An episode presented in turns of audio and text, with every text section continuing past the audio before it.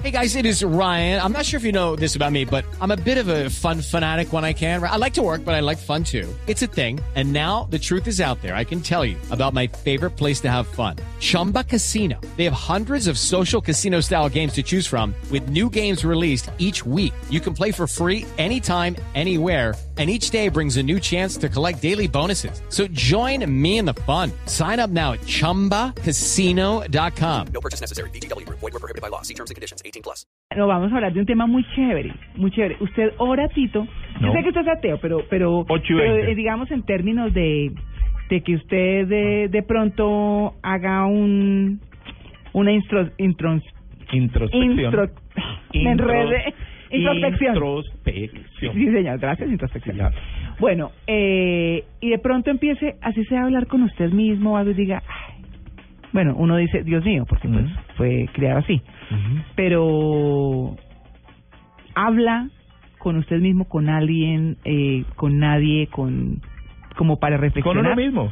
Sí, ¿Sí? sí, uno se pregunta, se ¿Y hace, usted, Diego? se cuestiona, se, Sí, claro. sí, Sí. uno constantemente está modificando eh, situaciones y cuando me pasa cuando me agarra una gripe, por ejemplo, a- así mismo digo, me voy a curar, mentalmente digo, me voy a curar, cuerpo debes curarte y voy haciendo me- mensajes positivos en función y, y una gripe cuánto me dura, 12 horas. Bueno, está terminando la Semana Santa. Uno Bueno, yo- mentalmente pues yo no maneja. oro por gripa, la verdad. No, no, no, no, pero te estoy dando un, un ejemplo, digamos, uno, uno, uno siempre está pidiendo antes de irse a dormir, pide por las personas más cercanas Está muy bien. por- y demás y, y agradece, ¿no? Y todos los días es, creo que Bueno, miren, agradecer. no, porque es que está terminando la Semana Santa e independiente de que de que la gente rece o baile o lo que sea, se supone que la Semana Santa es para la reflexión. Sí. Y parte de la reflexión es la oración. Entonces, a nosotros nos enseñaron cuando estábamos pequeños a repetir oraciones. Sí. Eso poco a poco ha cambiado. Aprendérselas de memoria. Sí, sí, usted se sabe el Padre Nuestro, la Ave María, el Ángel de la Guarda, el Credo, bueno, todos. Sí, son católicos, obviamente, estoy hablando de los católicos. Pero cuando, digamos que con el paso del tiempo, nos han enseñado a orar de otra manera Claro. y hablarle a Dios como uno quiera, mentalmente o en voz alta, pero como si estuviera sentado con el amigo en la casa. Para entender lo que está diciendo. Sí, y para hablar en el mismo idioma y estar más cómodo en lo que se dice. Y entonces, porque una cosa es estar pensando, bueno, tengo necesidades de X o Y Sí. cosas, ¿cierto? Y entonces, Padre nuestro que estás en el cielo, tarara. eso cambió. Eh, usted refuerza con esas oraciones, pero usted ora hablándole a Dios o hablándole a su ser superior, el que quiera que sea. Sí, su energía ¿cierto? directa. Sí, lo que quiera. Entonces usted dice, "Ay, con esta necesidad que tengo de esto, de lo otro, o esta enfermedad de fulanito, eh, tal cosa, sí. Esa es la forma de orar hoy en día. Es lo que siento, usted no puede orar mientras está en el baño, mientras se va a dormir, mientras va manejando, mientras está en diferentes situaciones que se lo permiten. Exacto. La gente se ha sentido mucho más cómoda haciéndolo así, porque siente que realmente está transmitiendo sus necesidades y además se siente escuchado. Por eso es el superior en el que cree, ¿cierto? Si lo cree. Eso es fundamentalmente de lo que vamos a hablar y es justamente el poder de la oración. Ahora que estamos terminando esta Semana Santa, cómo funciona, cómo hacerlo, cómo obtener nuestras peticiones, lo que nosotros queremos que se cumpla. Pues invitamos aquí hace un tiempo a Maite, que es coach de vida, y quien nos ha hablado justamente de este tema de oración. Maite, muy buenos días. Muy buenos días a todos, buenos días María Clara, Diego, Tito.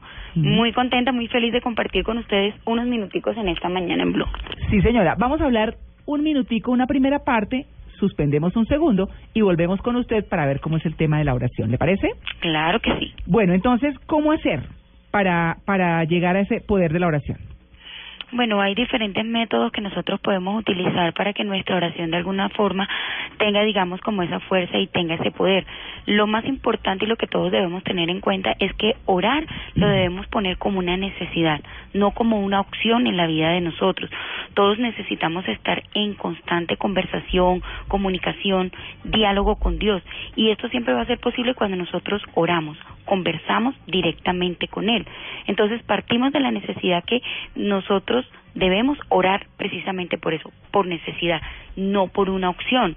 Ahora, hoy en día hay diferentes métodos, diferentes formas en las que nosotros podemos orar, que era lo que ustedes estaban comentando ahorita en este momento. Una de ellas es una muy informal y muy coloquial, que es donde de pronto nosotros decimos, mm, de pronto vamos en un carro y decimos, Diosito, si tú me dejas llegar hasta la estación de servicio antes de que se me termine el- eh, eh, la, La gasolina, gasolina. yo te prometo que no me vuelve a suceder. Yo te prometo que esto no lo vuelvo a hacer. Entonces, eso es una inform- esa es una es un tipo de oración informal, coloquial que es válida. Estás en un momento, en, una situación que te está generando un poco de preocupación.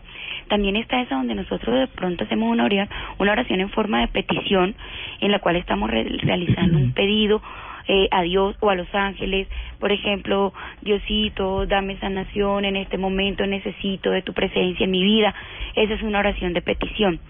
Una ritualista es cuando nosotros hacemos alabanzas, donde nosotros reconocemos la existencia de Dios y reconocemos, digamos, el poder sobre nosotros. Dios es grande, Dios es bueno, ese es otro tipo de oración.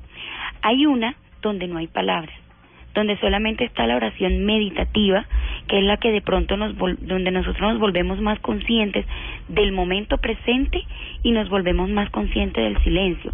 Cualquiera de ese tipo de oración siempre define toda nuestra metodología de oración. Lo más importante de todo es que sea una oración, digamos, basada en el sentimiento. Debemos sentir, el sentir, digamos, como si la oración ya hubiese sido respondida. Este método de oración siempre va, digamos, como a diferenciarnos de un ruego donde nosotros somos, donde nosotros nos vamos a sentir impotentes. No es solamente rogar, no es solamente pedir, no es solamente decir Dios, por favor, trae la paz a este mundo, sino el sentir que de alguna forma ese sentimiento se está cumpliendo en cada uno de nuestros corazones por medio de la fuerza de la oración. Muy bien, Maite. Pues vámonos un segundito y ya regresamos y usted nos dice cómo hacerlo para que sea efectivo. Bueno, estamos hablando del poder de la oración, de cómo orar y cómo hacerlo efectivamente. Maite, nuestra invitada, nos estaba contando como las diferentes formas de orar o las diferentes clases de oración mejor.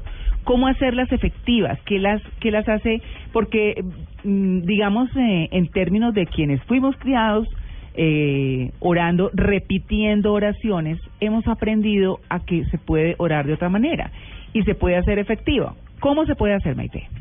Bueno, lo más importante, primero, uno debemos tener recogimiento y ser consciente que debemos prepararnos ante una oración. Orar no es cualquier cosa, sobre todo no es una oración, digamos, solamente mental, sino que nosotros los seres humanos debemos abrir primero que todo nuestros cinco sentidos, todo nuestro ser y todos nuestros sentidos para poder sentir la respuesta. Estar concentrados. estar completamente concentrados. Uno.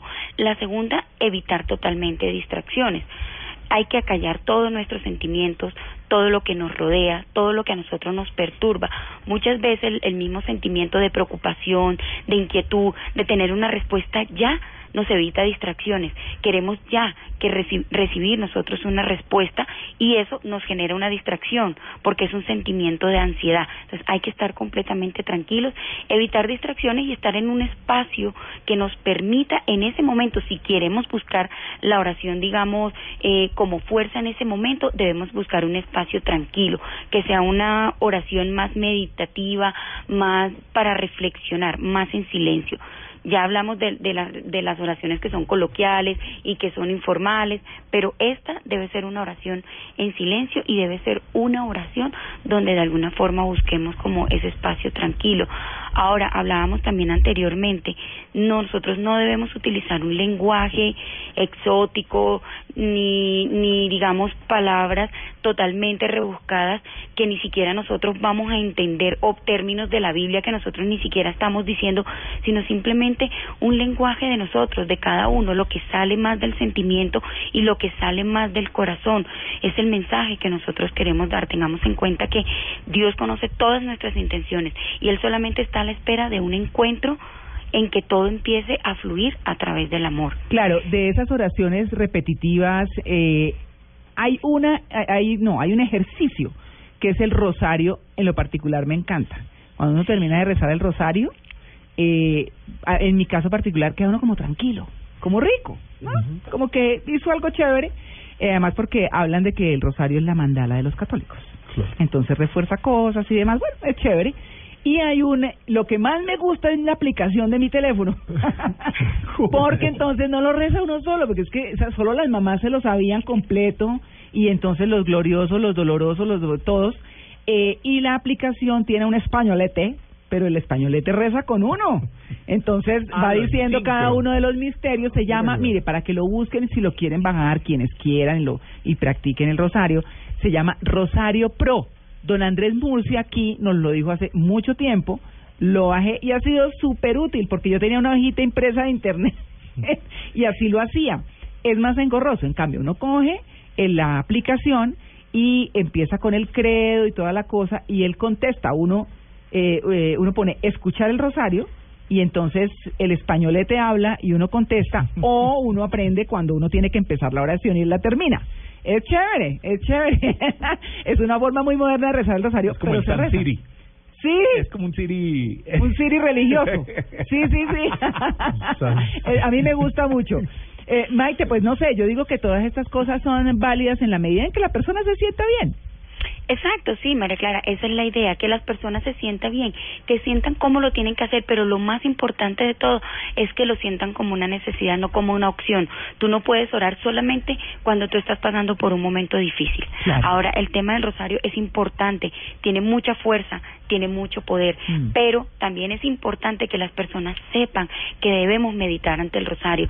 No es repetir por repetir y no es solamente decir y tomarlo ya como una costumbre diaria y Padre nuestro y Dios te salve María que estás en el cielo. No, sino sentir Ujú. cada Dios te salve, sentir cada Ave María, sentir qué es lo que tú estás diciendo y proyectarlo con amor en tu corazón.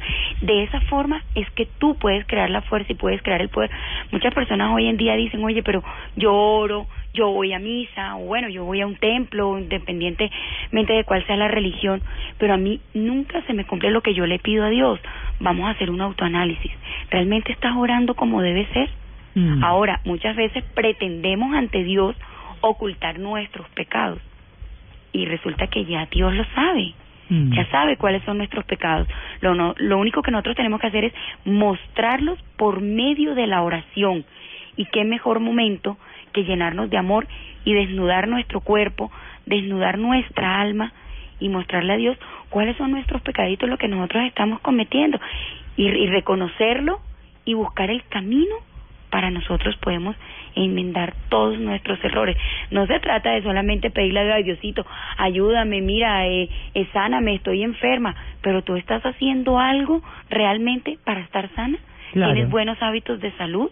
Mm. No quieres, no le estás haciendo daño a la gente que está cerca de ti. Ojo cómo oramos. Claro, recordemos que las religiones son formas de vida.